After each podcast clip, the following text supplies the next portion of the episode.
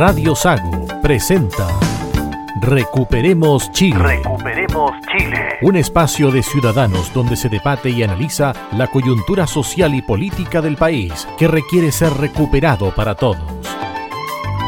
Desde ahora, escuche Recuperemos Chile.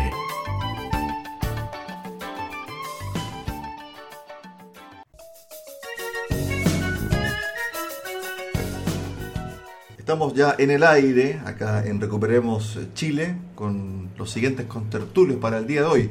Adolfo Ariaga. Adolfo, ¿qué tal? Buenas tardes. Buenas tardes, Cristian. Un gusto estar de aquí de nuevo en este programa Recuperando Chile. Roberto Correa. Muy buenas tardes, ya son más de las 12 a todos los auditores de nuestro programa Recuperemos Chile, aquí en la décima región de los lagos, desde Osorno a Puerto Montt, se escucha nuestro programa, y siempre con la esperanza de poder Lograr la unión. aportar una- un granito de arena para que la gente reflexione y veamos cómo hacemos para recuperar Chile. Yo creo que la pregunta que cabe es ¿cómo hacemos para recuperar el poder de Carabinero, la impronta de Carabinero? Estamos viviendo momentos muy complejos en la seguridad desde el punto de vista social de nuestro país, la seguridad pública, y donde lamentablemente tenemos que comentar en el día de hoy la muerte de otro carabinero en manos de un delincuente que tenía el beneficio de la libertad condicional. Esto fue en diciembre del año pasado, pasaron un par de meses y este presunto asesino de este carabinero, David Florindo Cisterna, muy joven, 24 años, falleció en manos de este delincuente. Yo creo que la causa de la muerte del carabinero no hay mejor palabras para describirla que las que expresó su papá en el funeral. Yo quiero quitarle dos minutos a los auditores para que escuchemos parte del discurso que dio el papá en el funeral, que creo que es la causa por la cual la delincuencia va creciendo, asociada por supuesto al narcotráfico. Escuchemos dos minutos. Hoy día no tengo pena, tengo rabia, porque la ciudadanía entera y yo como padre nos podemos dar cuenta de que no es posible de que sigamos permitiendo que las autoridades que son carabineros y policía de investigación en Chile, que son los encargados de mantener la seguridad interna del Estado, no cuenten con el apoyo que necesitan. Mi hijo murió en un procedimiento donde iba detrás de un delincuente y este delincuente iba armado. Y mi hijo, para no ser cuestionado por la prensa, por los ciudadanos de Chile, por toda la, por toda la ciudadanía en general, ¿qué es lo que hizo? Corrió detrás de delincuente, dándole, tratando de darle eh, acercamiento y poder barrerlo y detenerlo de esa forma.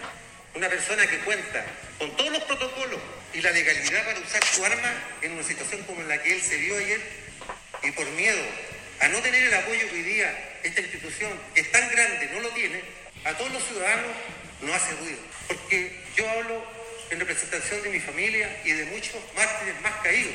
Han muerto en, manos de la delincuencia que hoy día a todo el país nos tiene consternados. Lo que está pasando en la zona macro sur, lo que está pasando en forma interna al país. Creo que las medidas que pueda tomar el señor presidente que está aquí presente, si esto a él no le hace ruido, de que las únicas entidades que son las indicadas para mantener el orden y con todos los protocolos que ellos cuentan, no lo pueden emplear porque mañana va a ser cuestionado, porque mañana se va a hablar un montón de cosas de los derechos humanos y cuántas cosas más. El carabinero debió haber disparado al aire, ¿por qué, le- por qué no lo disparó al aire? Adolfo. Bueno, mire, primero es sorprendente y conmovedor escuchar a un padre que ha perdido a su hijo hace algunas horas de manera violenta y el hombre está entero, íntegro, hablando frente al féretro de su hijo que está ahí caído cumpliendo el deber. Eso para mí yo le quiero le quiero hacer un reconocimiento a ese hombre, no cualquiera puede tener eh, esa entereza para hablar en un momento tan difícil. Y bueno, volviendo al, al- a lo que tú dijiste, Cristian, de la falta de poder de Carabinero, yo creo que Carabinero tiene el poder, lo que no tiene es autoridad, porque lo que ha pasado con Carabinero es que se le ha ido quitando la autori- autoridad paulatinamente por los políticos, por todos los políticos, eh, de hace, porque algunos le han quitado la autoridad y otros han sido cómplices al guardar silencio, y no solo este gobierno, sino que el gobierno anterior, el gobierno de Piñera, hizo lo mismo. Y Carabinero lo que le falta es la autoridad. La autoridad es, es el respeto y el reconocimiento que tiene el, una persona que, que acepta la instrucción de otro. Cuando un profesor da una directriz o una orden, el alumno, si le reconoce su autoridad, le hace caso. Cuando un padre le da una instrucción a un hijo, claro, cuando el niño es pequeño, el padre lo puede someter por la fuerza, lo puede obligar. Pero cuando ya el, hijo es adolescente, el padre tiene que tener autoridad sobre sus hijos para cuando da una orden se le haga caso, porque él tiene autoridad. Y hoy en día nosotros hemos visto que la sociedad se ha ido perdiendo la autoridad en todas las instancias. Y Carabinero no está ajeno a eso. Y muchos podrán decir que sí, Carabinero, el tremendo robo que hubo, sí. Muchos robaron, metieron las manos, no fueron leales a la institución, no cumplieron su juramento. Y efectivamente, esos hay que encarcelarlos como corresponde. Pero no podemos loar una institución de muchos, de miles de hombres que cumple una labor tremenda por lo que hicieron algunos. Carabineros se merece autoridad y respeto. A ver, son algo así como 60.000 los funcionarios 66.000 carabineros. de carabineros que hay en todo el país. 66.000, me corrige Roberto. Y claro, puede ocurrir algún tipo de anomalía, de delito, por supuesto. No solamente en carabineros. Ustedes revisen las policías a nivel de Latinoamérica. Ustedes revisen también las anomalías que se han registrado en policía. Que uno dice, bueno, aquí no va a pasar absolutamente nada. Estados Unidos. también. Francia. Francia han cometido delitos, Italia, para qué decir, mezclados con la cosa nuestra.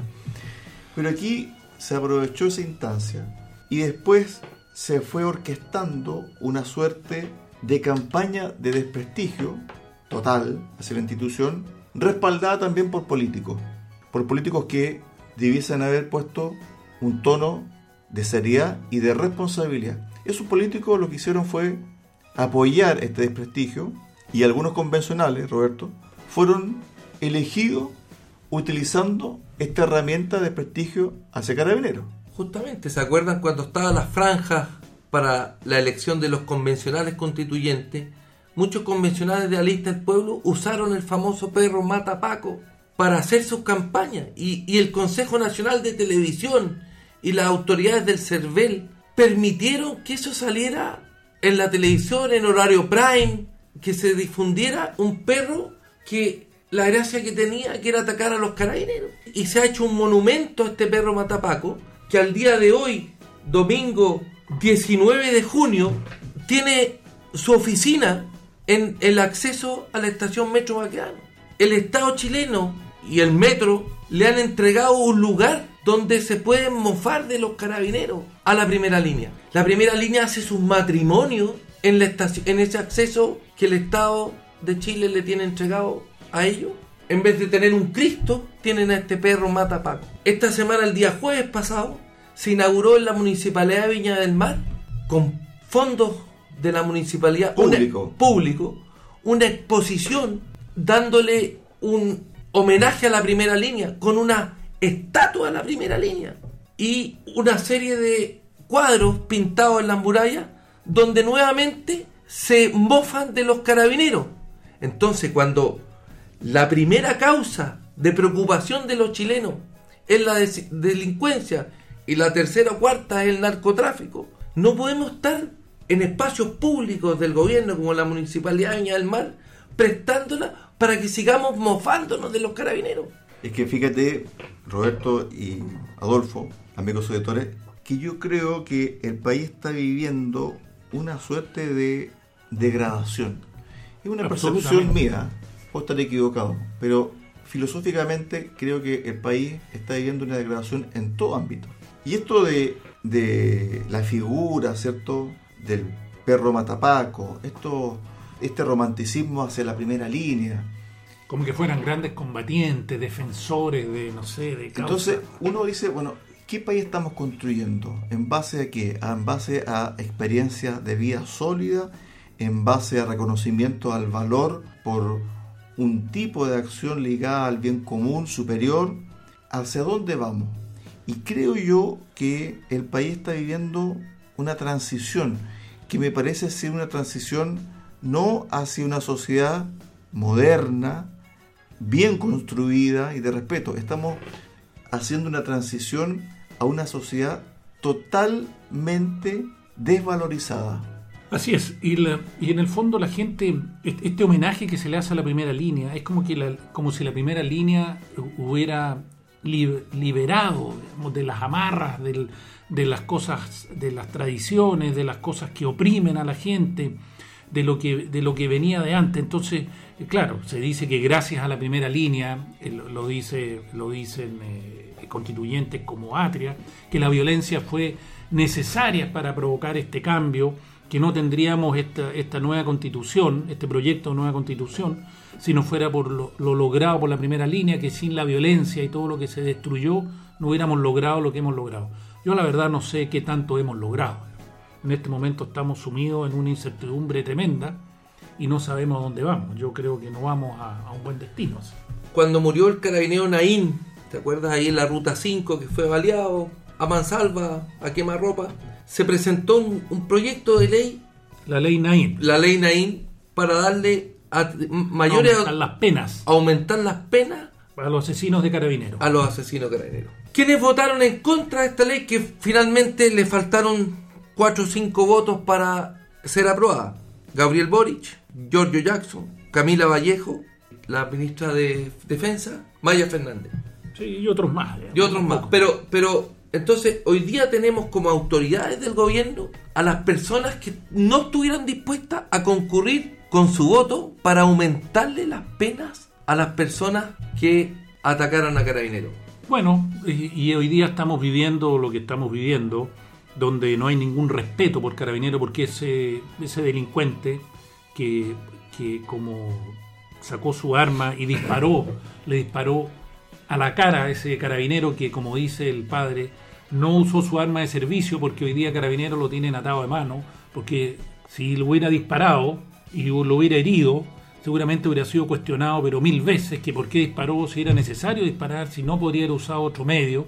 Entonces el carabinero arriesga su vida y hasta, menos mal que carabineros todavía cumple su función, porque otra persona diría, ¿para qué voy a arriesgar mi vida que se vaya el delincuente? Él, cumpliendo su deber y su juramento de dar la vida si, hasta, si fuese necesario, eso es lo que hizo ese carabinero, para defender a todos nosotros. El tema de la violencia tiene que ver con un germen que ya echó raíces en nuestro país, que tiene que ver con el narcotráfico. El narcotráfico y la violencia van de la mano. De la mano, absoluto. Entonces, cuando se desprestigia a las policías, comienza esa policía a no tener autoridad, como dice Adolfo, se pierde el respeto.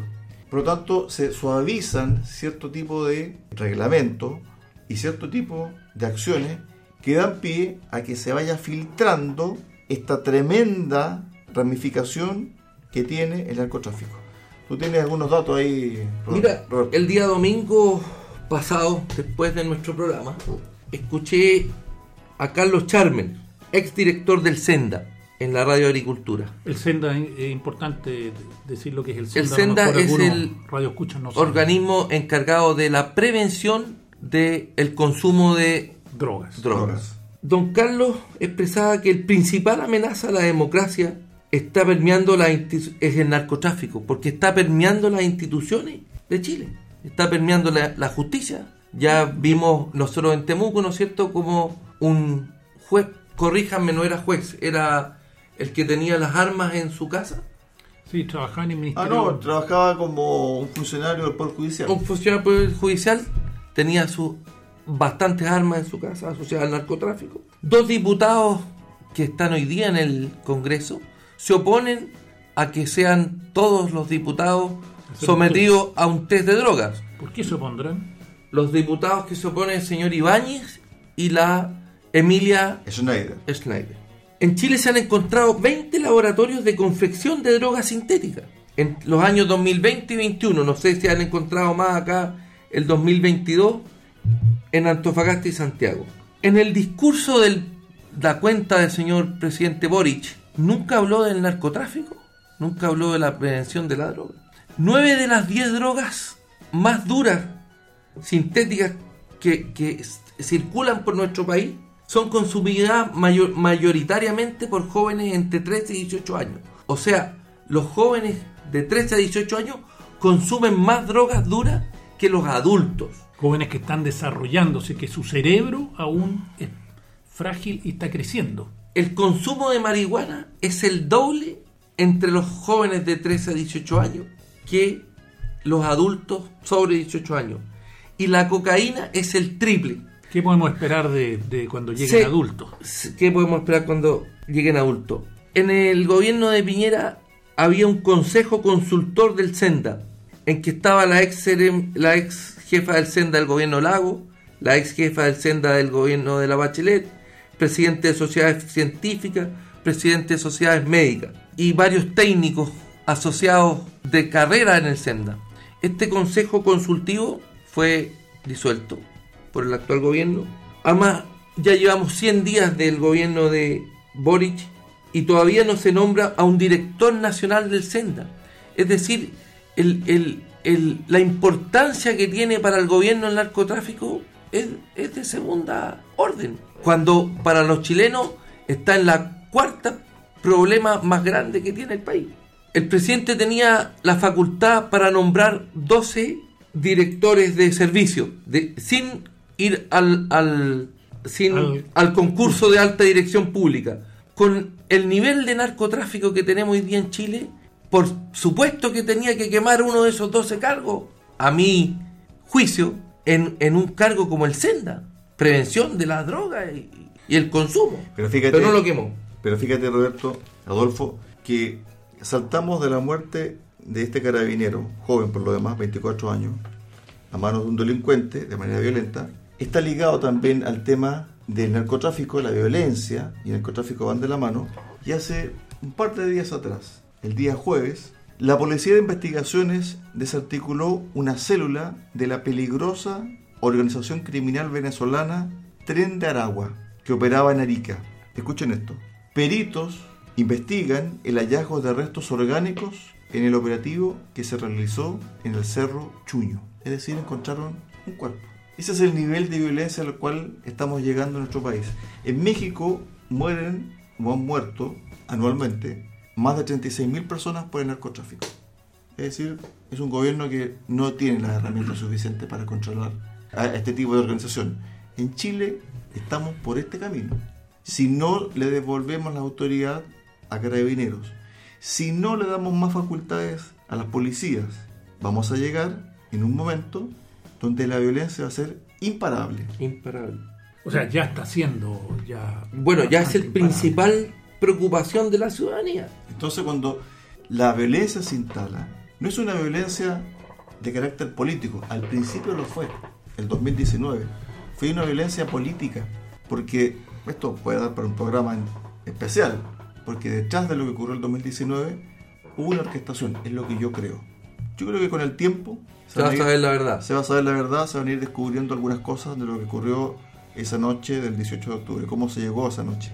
Pero mientras tanto, esa violencia de carácter político era usada por algunos, hoy son miembros del gobierno, incluso el mismo presidente. La otra violencia, la violencia delictual, criminal, fue ganando más terreno, porque vio, Adolfo, allanado el camino, sin carabineros, con la autoridad, desprestigiado una y otra vez a través de los medios de comunicación, con este relato y esta imposición de reformar o refundar Carabineros, en el fondo Carabineros se fue yéndose adentro, como una Lo ostra. tienen Y- coaccionado completamente. Completamente. Y, y perseguido por el, por el sistema judicial, por, por el poder judicial, digamos. O sea, si hay un juez de la República que se saca una fotografía tapándose un ojo, junto- Haciendo burla, caray. haciendo burla a Carabineros, entonces, ¿qué esperamos nosotros de la sociedad? El día 15 de, de- de junio, esta semana, otro carabinero más procesado y formalizado en Temuco por hechos ocurridos durante la crisis del 2019. Quedó con arresto domiciliario total. La persecución a carabineros no, no se ha detenido. Este El- caso es emblemático. La subteniente Javiera Navarrete, ella es subteniente de una comisaría, sus dos cabos que estaban bajo su mando hicieron cantar la canción nacional y el himno de carabinero a unas personas que quebrantaron el toque de queda durante el estado de emergencia. Bueno, esta niña está, está pidiéndole, ¿cómo se llama? El, La fiscalía. La fiscalía, 24 años de cárcel por apremios ilegítimos. Porque es un peligro para la sociedad, seguramente. Claro, bueno, pero ella hoy día está con arresto, está detenida, weón, porque sus cabos al mando cometieron la fechoría, El apremio ilegítimo. el, el apremio ilegítimo, Terrible, los traumatizó a esos pobres. los hizo cantar la canción nacional a unas personas que, que quebrantaron el, el toque de queda. Miren, ¿dónde está lo que decías tú, Roberto, que el gobierno no, no le da énfasis en el narcotráfico? Pero si está claro, es- este gobierno es cosa de ver su programa, lo que habló Boric. Este gobierno, donde tiene su énfasis es en otras cosas, que no le importa a la mayoría. El gobierno tiene cerca de 100 asesores de género, paridad de la conformación de equipo y el resguardo del lenguaje inclusivo, gobernadores con perspectiva de género. Eso pasó a ser una promesa de, De campaña, campaña. a algo que está haciendo. Si eso es lo que ellos se preocupan, O- de ese tipo de cosas. Ojalá tuviéramos 100 asesores para la ministra de Interior para mejorar la seguridad pública. A propósito de lo que dice Adolfo, el gobierno, esto fue publicado el jueves pasado, podría quedar excluido de la causa por el asesinato del suboficial de carabineros Francisco Benavides luego de que no presentara a tiempo la acusación en su calidad de querellante. El abogado encargado del trámite cayó enfermo a solo horas de que se venciera el plazo límite, por lo que debió presentar sus excusas ante el tribunal. Desde la delegación presidencial de la Araucanía aseguran que no hubo una diligencia, pese a tener más de un mes para presentar el documento. La decisión ahora está en manos del juzgado de garantía de Justo se enfermó. O sea, esa es la importancia. No tenía, no tenía alguien que lo reemplazara, no pudo haber mandado el proyecto. Esa es la importancia que le da el gobierno a este tipo de cosas. Cada acto que hay en la Araucanía, sale la ministra de Interior y dice, nos vamos a querellar contra los que resulten responsables. También se van a querellar contra los que resulten responsables de la muerte del carabinero. del- Pero ¿de qué sirve eso? ¿De qué sirve si las querellas. no las siguen los... Le da un, un poder, una categoría distinta al delito a Está bien. investigar. Pero en este Pero caso si en no siguen las querellas los, los abogados del gobierno... Aquí, aquí queda claro el, el sistema o la forma de gobernar. Negligente total.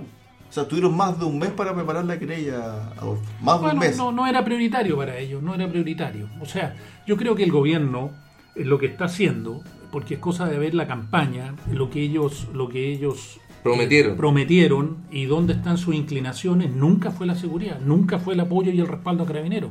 Es cosa de ver los tweets de la ministra del Interior. Ella criticaba a Carabineros, celebraba las marchas, que los atacaran. Entonces, para mí, lo que está haciendo el gobierno exclusivamente responde donde ve que las encuestas están preocupadas por la delincuencia y el gobierno está por el apruebo y obviamente ve que puede aumentar mucho el rechazo. Ellos están haciendo lo que quiere la mayoría, pero sin ningún entusiasmo ni carisma. No es lo que ellos quieren. Es que tiene que ver también con cierto tipo de convicciones por parte del gobierno. No hay convicción. Es Entonces, cuando uno ve de que las Fuerzas Armadas, el Ejército, dice, ¿sabe qué? La estatua del general Baquedano no va a volver a la Plaza Baquedano. No va más. No va más. Y eso es oficial. La estatua del general Baquedano no va a volver a su sitio histórico. Esto de lo que estamos hablando ¿Quién ganó finalmente? puede ser para algunas personas intrascendente, porque no tiene importancia. Hay otras cosas más importantes, la educación, la salud, que una estatua. Pero yo le digo, amigo auditor, que estas son cosas, Un señales. son señales. Tienen que ver con cómo nos comportamos y nos relacionamos en la vida diaria. Por ejemplo, si a mí no me gusta una, una estatua, mañana voy a provocar tal daño una y otra vez hasta que finalmente me la saquen, porque a mí no me gusta. Y aquí hubo un grupo de personas, algunas de ellas de carácter delictual, incluso fueron con una galletera, Galletera, ¿cierto? sí. A romper. Hicieron todo lo posible por sacarlo. Entonces, finalmente, uno dice, bueno, ¿hacia dónde vamos? Entonces, cuando yo planteo al principio de este programa que hay una degradación y una desconstrucción de Chile, esto me da la razón.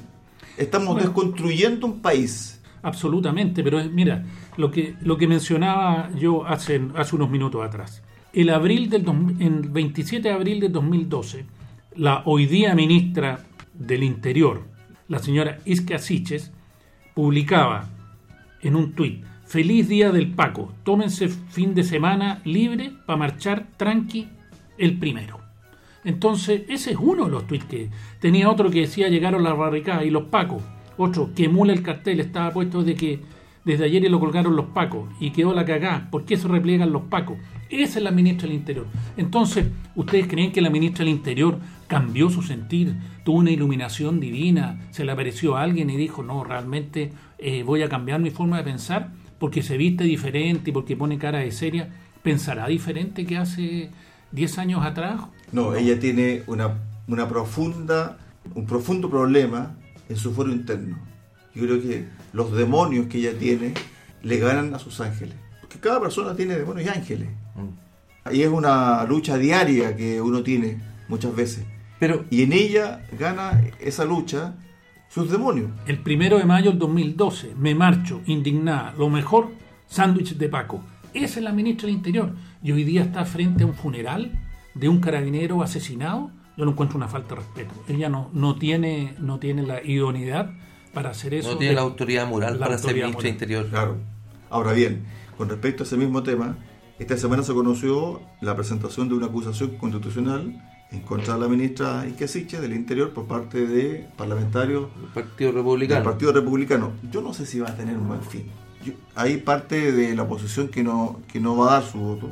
Algunos dicen que hay antecedentes jurídicos, hay antecedentes desde el punto de vista de que efectivamente vulneró la constitución actual. La UDI dice no es el momento, claro, porque estamos a dos meses de- del plebiscito de- del 4 de ¿Hay algún momento alguna acusación constitucional? ¿Sirven de algo las que acusaciones políticamente siempre hay, Yo creo que. Adolfo No, no se, sé. se sienta un precedente ¿Presente para qué? Si todos sabemos que... que es la primera acusación constitucional que no va a llegar a ninguna parte, ¿eh? pero por lo menos va a tener que dar explicaciones, por ejemplo, de por qué no denunció a las personas que le interrumpieron el tránsito con balazo cuando ella quiso ir a Temorcucu. Y después va a tener que dar que- una explicación, porque ella estaba obligada por ley, por ser una autoridad de gobierno, por ser un funcionario público, a. Y ministra del Interior. y bueno, y por ser funcionaria pública, ella tenía la obligación de denunciar a la justicia un hecho de violencia. no lo hizo. Mira, la acusación constitucional no la va a ver nadie. No creo, Eh, no creo. no sé, la mayoría no escucha, estamos hablando de la mayoría de la gente. Al final van a sacar palabras, eh, van a entrevistar a la salida a los, a los que la apoyaron y a los que están en contra, cada uno va a decir su palabra. Al final, yo no sé si la ciudadanía se queda con alguna con algo que sirva o, o alguna conclusión al respecto o es una acusación más dentro de tantas. Yo creo que la acusación vale. ¿En qué sentido? En que ha cometido tantos desaciertos que incluso para el gobierno le es beneficiosa. Porque en una de esas, quién sabe políticamente, están los votos. Estaban los votos, pero bueno, No, no, pero en política todo pasa. todo puede pasar. Pero Entonces, para el gobierno, hoy, la ministra Isquiasiche es un problema. Y lo dijo durante esta semana el presidente de la Comisión de Defensa de la Cámara Baja, que habló con nosotros en la radio, y dijo, aquí hay dos formas de enfrentar el problema de la violencia. Una forma es la que tiene el subsecretario Monsalve, No, Monsalve. Monsalve, que sale abiertamente a apoyar a las Fuerzas Armadas, que sale abiertamente a apoyar a carabineros y a las policías, y otra, donde aparece la ministra Isquiasiche, retirándole el piso y quitándole el perfil a cierto tipo de acciones que son graves, porque esa ha sido la tónica de la ministra eh. Pero, pero mira, Cristian, este lunes, este lunes 13, la provincia de Mayeco la cortaron completamente los terroristas. No se podía entrar ni salir. En todos los caminos tenían el, camino de Angola a los Sauces, el de Angola a Coyipulli, los Sauces Traiguén, Traiguén Lumaco, Traiguén, etcétera. Hasta la ruta 5 había dos cortes. ¿Cómo es posible que el resto de los chilenos, el que deambula, el que tiene que transitar, para qué decir el que vive ahí, o sea, los terroristas hoy día se dan el lujo de decir, mira, hoy día vamos a cortar Mayeco. Y lo hacen, ¿y qué pasa? Nada. Estas, Nada. estas descoordinaciones entre el subsecretario y la ministra al final la pagan los ciudadanos que no pueden salir de su comuna porque están cortadas las carreteras o la pagan la gente que muere. Mira, aquí tengo las estadísticas, dice fuente Research Analytics, Ministerio Público. Tasa de homicidio. Venezuela 40,9 por cada mil. Colombia 26,8, Haití 15, Chile 3,5, pero ojo, Iquique 15%. Entonces, cuando la tasa de homicidio en Iquique es del 15%, a la gente le da lo mismo las descoordinaciones entre la ministra y el subsecretario. Es, la gente paga las consecuencias de estas descoordinaciones. Hay un caso, y con esto cerramos el primer bloque, muchachos, que ocurrió también esta semana. Una empresa privada, contratistas forestales, denuncian que tenían antecedentes de el robo de vehículos por parte de un grupo de violentistas que habrían amenazado con armas de fuego a trabajadores y que esta información se la hicieron pasar a carabineros y a las Fuerzas Armadas y que ninguna institución hizo algo. Finalmente, pasaron 24 horas sobre estos dichos y sale el gobierno diciendo vamos a llamar a las Fuerzas Armadas Vamos a hacer una investigación, ¿por qué no? para que nos entreguen sus explicaciones. Pero resulta que el estado de excepción en la macrozona sur es acotado y donde las Fuerzas Armadas tienen que solamente vigilar caminos interiores, algunos, y la ruta 5. Eso es lo que tienen que hacer carabineros y especialmente las Fuerzas Armadas. ¿Qué es lo que dijo el ministro, perdón, el senador Insulza? Nuestras fuerzas de orden no tienen demasiado claro qué cosas les son permitidas y qué no. Yo creo que el diagnóstico está claro. Si el diagnóstico tiene que ver con cómo se aplica la ley, la norma, y en eso, y aquí hemos sido, pero majadero en decirlo, este gobierno no lo va a hacer. Y tal como dice Roberto, ¿quién paga las consecuencias? Nuestros ciudadanos, ciudadanos. sí, el resto chilenos que está viviendo ahí. Las complejidades que deja la intervención de las Fuerzas Armadas en el control público están a la vista. No olvidemos que las tareas de seguridad pública están reservadas a las policías y que la participación de las Fuerzas Armadas en tales funciones ha sido extraordinaria. Solo ante la ineficiencia de las fuerzas policiales en el control de la violencia en la Araucanía, las Fuerzas Armadas han sido llamadas a cumplir un rol totalmente ajeno a su mandato, sin tener las herramientas legales adecuadas para ello. Ello es evidente y la expone innecesariamente a toda clase de riesgo. Veamos un ejemplo. Resulta sorprendente que el Estado de Chile, a través de su Ejecutivo, solicite prorrogar el estado de excepción constitucional en la zona de Araucanía con el propósito de evitar delitos terroristas contra las personas que aquí habitan o circulan. Y por otro lado, la Corte de Apelaciones de Concepción revoca la decisión del juez de garantía de Cañete decretando arresto preventivo de homicidio total por representar un peligro para la sociedad a dos miembros de las Fuerzas Armadas. Y Marina que dispararon. Por eso, que- eso. Claro, entonces ahí está la dicotomía, Adolfo. Exactamente. Yo creo que la- la- las fuerzas eh, policiales y el ejército, o sea, yo no encuentro razón. Lo lamento por los ciudadanos que llaman porque están viendo que se va a producir un delito, pero si ellos están, después van a ir, van a ir a ese lugar, van a concurrir, les van a disparar y ¿qué tienen que hacer? ¿Dispararle con pistolas de agua? Nadie Porque entiende. si disparan, el, después se el ven- Estado a través ven- del Poder Ejecutivo los manda a cumplir un mandato y luego el mismo Estado a través del Poder Judicial los acusa inmisericordiamente por, Los por cumplir su de deber. Lo que hicieron fue Bueno. defenderse, repeler Bueno. un ataque donde fueron Es llamados. lo que es lo que postula también el diputado Ojeda de la Araucanía diciendo hay aspectos ideológicos que se han infiltrado en la fiscalía y en el poder judicial y que han corrido el cerco. Mira, para mí el Ejecutivo solo quiere dar señales comunicacionales, pirotecnia, de, lo- Exactamente. de estar abordando el conflicto, pero ello no es suficiente para garantizar la paz exitosa de la zona.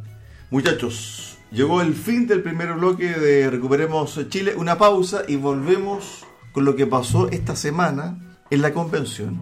Habemos borrador, ya el grueso, y hay una parte del borrador que pasó, fíjense, colado. ¿Por qué? Porque los pueblos originarios ganaron otro gallito más. Y le vamos a explicar por qué a la vuelta comercial.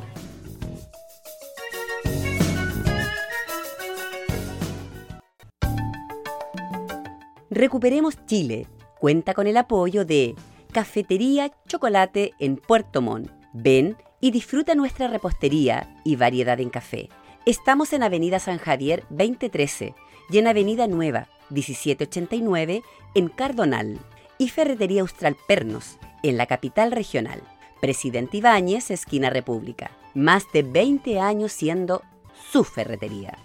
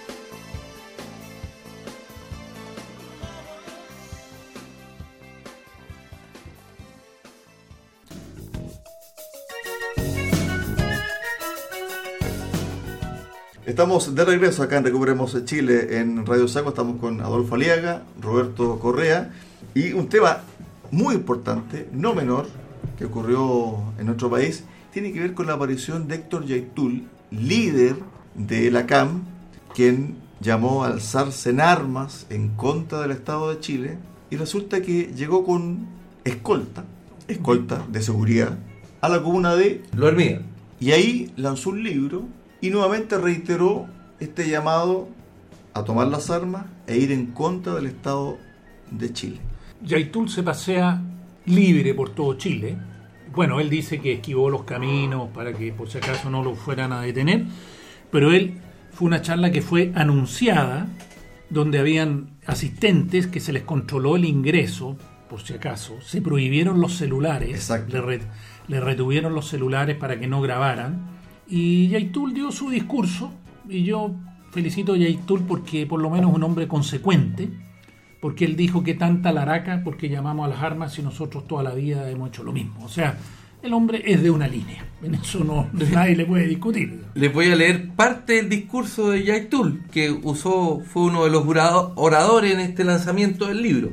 Yaitul confirmó que hubo un repliegue táctico durante el estado de emergencia de Piñera para evitar bajas, pero aseguró que la actitud de la CAM había sido otra cuando en mayo el gobierno comenzó a analizar fórmulas para desplegar a los militares en medio de la crisis de violencia en el sur.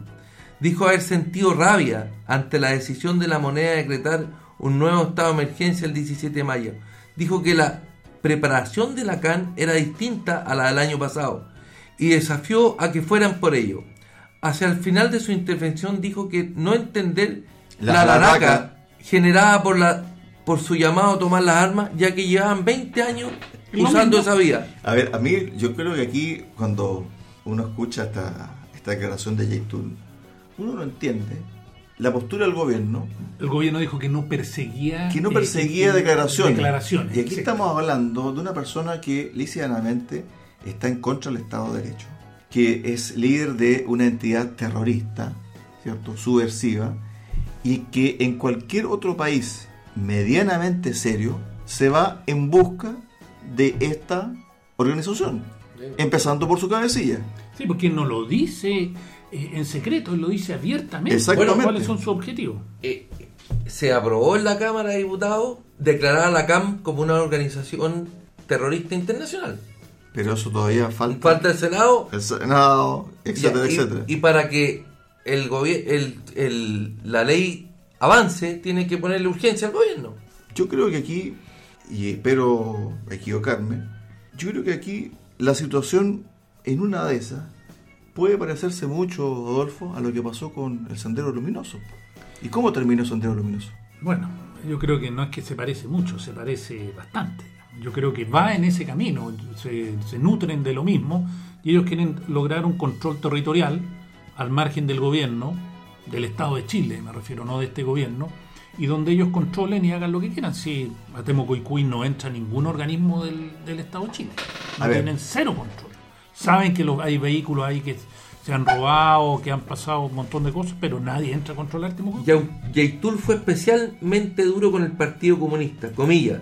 Me cuesta entender a los comunistas. Yo estuve en el Frente Manuel Rodríguez y conocí a los verdaderos comunistas. Dijo que sabía lo que vení- vendría y por eso es que en abril se adelantaron y dijeron que no estaban las condiciones para dialogar. Se refiere en abril cuando fue la ministra del Interior no la dejaron entrar.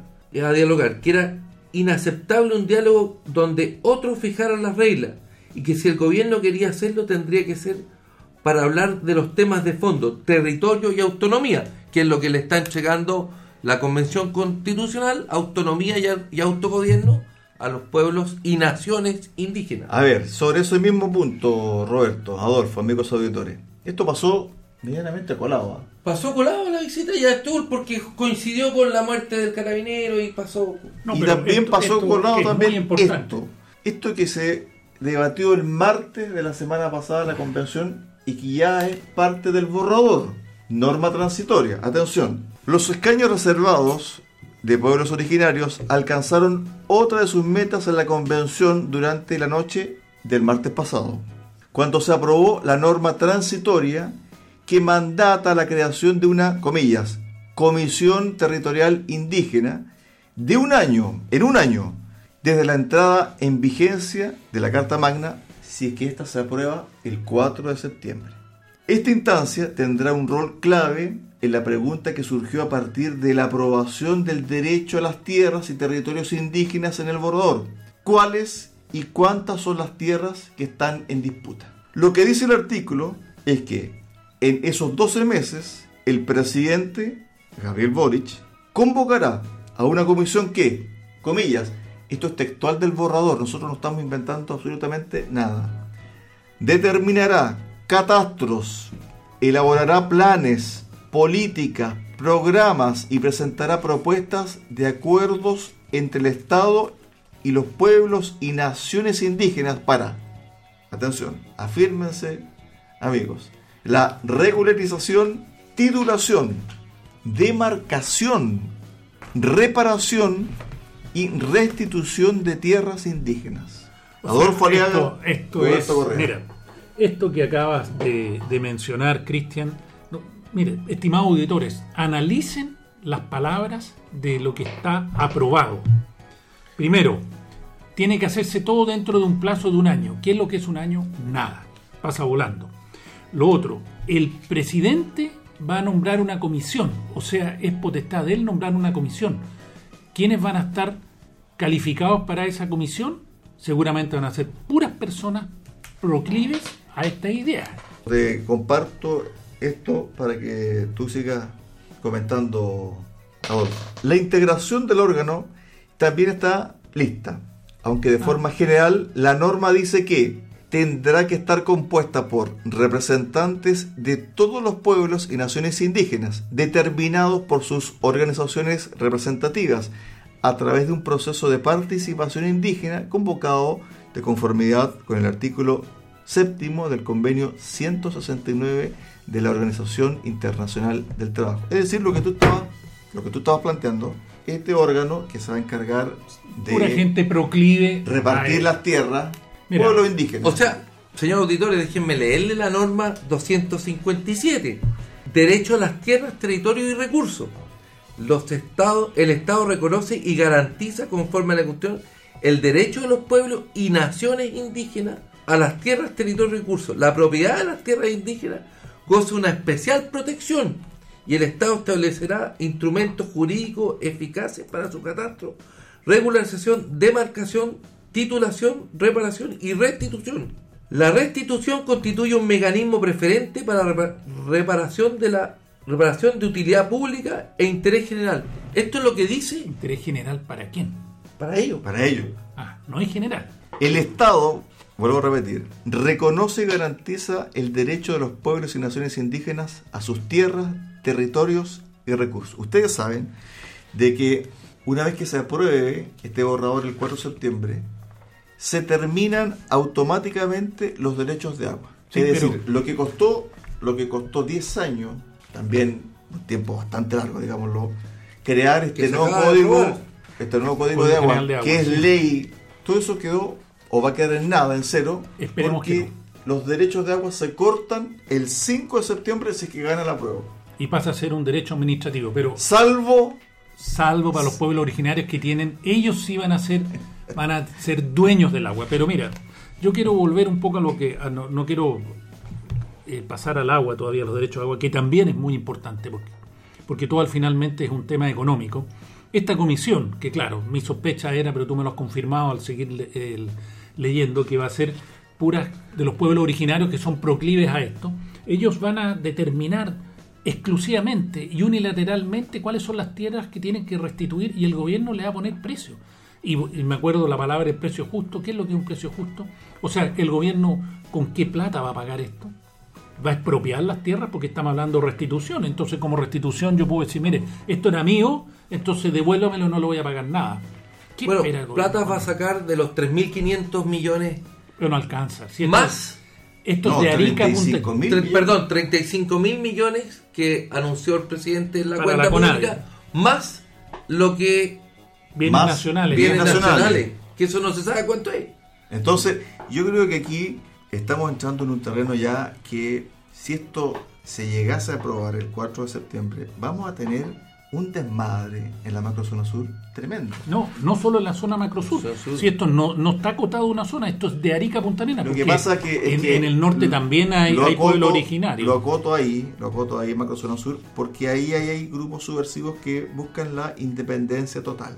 No, pero en el otro sector, en la décima región, aunque no hayan grupos subversivos que, que se noten mayoritariamente como en la zona macrosur, también la comisión puede determinar, sabe qué tal sector devuélvanselo y se lo van a devolver. Un vecino de Río Bueno, tú debes tener también información, Roberto, me dice que hay un sector de Río Bueno donde están la- algunas forestales, han llegado grupos ya violentistas diciendo este terreno van a ser de nosotros, este terreno van a ser de nosotros y están eh, controlando el tránsito En Río Bueno. en Río Bueno. Entonces, la situación es muy compleja, es muy incierta. Hablaba yo esta semana también con eh, José Miguel eh, Sternmayer, dirigente agrícola. Río Vivo. Me decía, mira, está el grado de expectativa que ya las comunidades indígenas, algunas, no todas, están marcando los predios. Este predio es de nosotros. Este predio también va a ser de nosotros. No me extraña, si están dándole, le están dando las facultades, atribuciones, Y están diciendo las que señales. Claro. Y, lo- y, mira, no nos alcanza mucho el tiempo para explayarnos, pero los derechos de agua, que es una cosa tremendamente importante, porque hoy día una sanitaria, por ejemplo, ¿qué es lo que vale en una sanitaria, en una empresa sanitaria? no, no es el edificio, son los derechos de agua que tiene, con los, que, con los cuales puede trabajar. Los agricultores, los canales regadío también tienen, tienen derechos de agua. Entonces un agricultor cuando va al banco, porque las siembras demoran bastante tiempo y son onerosas, y pide un crédito al banco, él le da garantía, y una de las cosas que de la garantía de la garantía son los siembra derechos del agua. son los derechos de agua. Entonces si no tiene derechos, porque al final un funcionario público va a ser un derecho administrativo, no, perdón, no va a ser un derecho, no es un derecho de agua, va a ser una autorización administrativa donde unilateralmente una persona va a decir, mire, usted no lo va a dar el agua, se lo va a dar a usted. Eso se presta para coima, corrupción, arbitrariedad y una incertidumbre tremenda. O sea, ¿quién va a plantar cerezo para cosecharlo en cuatro años más? Para usufructuar de la cosecha durante 15 años si no tiene garantizado el aprovisionamiento de agua para una plantación. Sí, estimados auditores, todos sabemos que los derechos de agua no son gratis. Los que tienen derecho de agua es porque pagan por ese derecho y por un tiempo limitado, tampoco son eternos. ¿no? Y ahora se reguló más con el nuevo código. ¿Sí? Entonces, yo creo que aquí estamos entrando en una situación bien compleja, porque además a esto se suma la crisis alimentaria. Mientras menos terreno de siembra haya, más problemas para sostener la demanda de alimentos internos en nuestro país vamos a tener. Yo creo que este problema va a acarrear una situación tan extrema que se va a hacer carne lo que dijo en este programa Roberto Correa, hace creo que un mes aproximadamente, ¿no, Sí. Roberto? 4 mil pesos el kilo de pan, febrero 2023. Pero si es, es indudable, si no se siembra trigo, tenemos hasta ahora, hasta quedan 15 días para sembrar trigo. Y no van a sembrar. En, en, en la, en la región de la Araucanía donde se siembra el 45% el trigo. 40% los granos, 45% el trigo se siembra en la región de la Araucanía. Y la gente no va a sembrar. Porque Mucho no están las garantías. El 45% no va a sembrar. Así es. así Porque es. no están las garantías de, de poder cosechar. O- o no- claro, algunos no saben si van a poder cosechar y otros, si tienen que cosechar, van a tener que compartir con los insurgentes que van a venir y le van a quitar parte de la cosecha para no quemarse. Bueno, uno de los grandes éxitos que se atribuía el gobierno de Piñera era haber eh, Cosecha segura. la cosecha segura, justamente. ¿Y qué es lo que era cosechar con, con un Con militares. Con Militares, militares. claro, militares. claro. Entonces, yo creo que, insisto, cuando la gente comienza a sentir el golpe nuevamente, y lo va a sentir durante estos meses que, que quedan del 2022, en los precios de los productos básicos, va a tener que decir, Toa- ¿sabe qué? todavía, hay tener que hacer trigo, algo. todavía hay trigo de la cosecha del año pasado, pero no va a haber trigo en febrero. Va a tener que llegar de afuera. El dólar está re barato para traer trigo de afuera. Sí, muy, muy barato. Sí. A ver, finalmente, nos quedan pocos minutos, Adolfo. Mira, podemos estar toda una tarde conversando sobre la coyuntura política, social y económica del país, pero hay un tema que tiene que ver también con esta suerte de desconstrucción, insisto yo en este término, y degradación de nuestra sociedad. Durante una semana aproximadamente se discutió, se debatió sobre si se invitaba o no se invitaba a los expresidentes a este evento republicano para presentar el borrador. Se llegó Bueno. a la, a la ridiculez decir que no había aforo para los cuatro Ni siquiera son sinceros. para los cuatro cupos de 590 que tiene la sala. Entonces, creo yo que aquí hay que sacarse las caretas y decir que no se quería invitar a los expresidentes porque se tenía la obligación por parte de la convención de invitar a el expresidente Sebastián Piñera. Entonces, se estiró tanto el chicle, hubo tantas mentiras y burdas por lo demás, que lo que dijo el presidente Ricardo Lago, dijo, ¿sabe qué? Les ruego que no me inviten y denle mi cupo a otra persona que no ha sido invitada a la convención a exponer, yo ya fui, estuve con usted, etcétera, por favor no me inviten. Y después, Pero los argumentos que dio, o sea, ese fue una ironía, que Por dijo, supuesto. por favor, no me, no me inviten. y después, ¿qué pasó?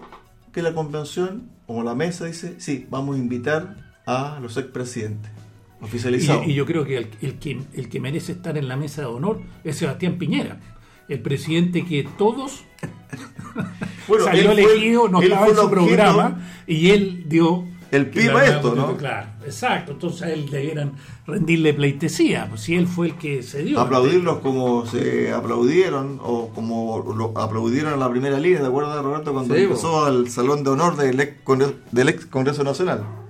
Bueno, así están las cosas en nuestro país, con esta violencia desatada, con otro mártir de la institución de carabineros, con la falta de autoridad, con la falta de apoyo político, con el narcotráfico y todas sus redes apoderándose de eh, la delincuencia chilena y donde evidentemente el país, desde el punto de vista de la violencia y su seguridad, está a la deriva.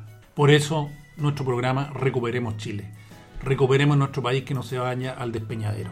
Yo para despedirme solo siempre tengo la esperanza que el futuro de Chile no está en las manos de los convencionales constituyentes, sino que está en las manos de cada uno de nosotros que va a ir el 4 de septiembre a votar. Yo le pido a la gente, a los auditores, que lean. Se tratan en los programas de televisión de mentirosos, unos por un lado, otros usted está mintiendo. Tómense un tiempo y lean los artículos de presentados por la convención. Porque no estamos votando por un texto escrito por Pinochet, modificado por Lago, o- o este texto. O sea, estamos votando por dos textos distintos, no por las personas que lo escribieron. Lo que le va a regir la vida suya y la de sus hijos va a ser el texto que aprobemos o rechacemos, no las personas que lo escribieron. Así es, pueden comprobar lo que nosotros decimos, si es efectivo o no. Lean, en este programa lean. Recuperemos Chile no le hemos inventado nada, hemos leído Textual. lo- textual las normas de la convención. Borrador. Nos vamos, que usted tenga Adiós. un excelente domingo y que tenga un excelente almuerzo junto a la familia. Con una tremenda lluvia afuera. ¿eh? Sí, así es. Nos vamos hasta el próximo domingo con Tertulios, Adolfo, Adiós. Roberto. Chao, chao. Radio Sago presentó Recuperemos Chile. Recuperemos Chile. Una hora de debate y análisis sobre el presente y futuro del país que los ciudadanos quieren recuperar. Recuperemos Chile. Vuelve el próximo domingo acá en Radio Sago.